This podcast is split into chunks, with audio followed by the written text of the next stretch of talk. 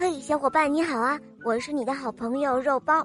今天我要讲的故事啊，叫做《空中的小屋》。小狐狸想住楼房，因为楼房高高的，远远的望去可以看到一片美景，那该多开心啊！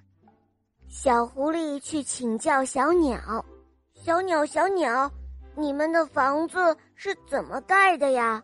小鸟回答说：“盖房子很简单啊，选一个坚固的树杈，先来一根根的树枝搭起架子，再铺上草就可以了。”小狐狸望着那高高的树杈，心里想：自己又不会飞，怎么在树上盖房子呢？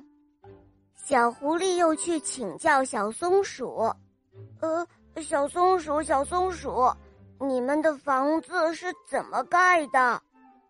小松鼠回答说：“盖房子很简单，选一个高高的树洞，洞底不要高过洞口，再铺上树叶就行了。”小狐狸望着那高高的小松鼠，望着那高高的树洞，他心想：“呃，我又不会爬树。”怎么才能在树洞里安家呢？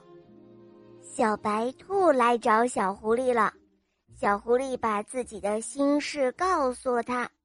小白兔立刻想出了一个好办法，在草地上有一块泡沫塑料板，用它做地基，又平又轻又保暖，可以把它放在竹笋上。虽然房子不高，但也可以。从门口跳上跳下，周围还有一片竹林，多美呀！小狐狸听了小白兔的话，开始盖新房子了。大家都来帮忙。没过多久，一座美妙的高脚房子就盖好了。小狐狸邀请朋友们三天以后到新房子里来参加宴会。小狐狸盖房子实在是太累了。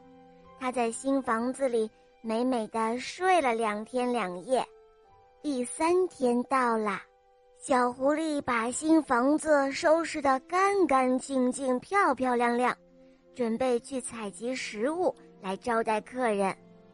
他打开屋门往外看，哇，自己的新房子荡在空中。原来这三天里，竹笋已经长得粗粗壮壮的了。小狐狸的新房子就升起在翠竹顶上，摇摇晃晃。呃，怎么会这样？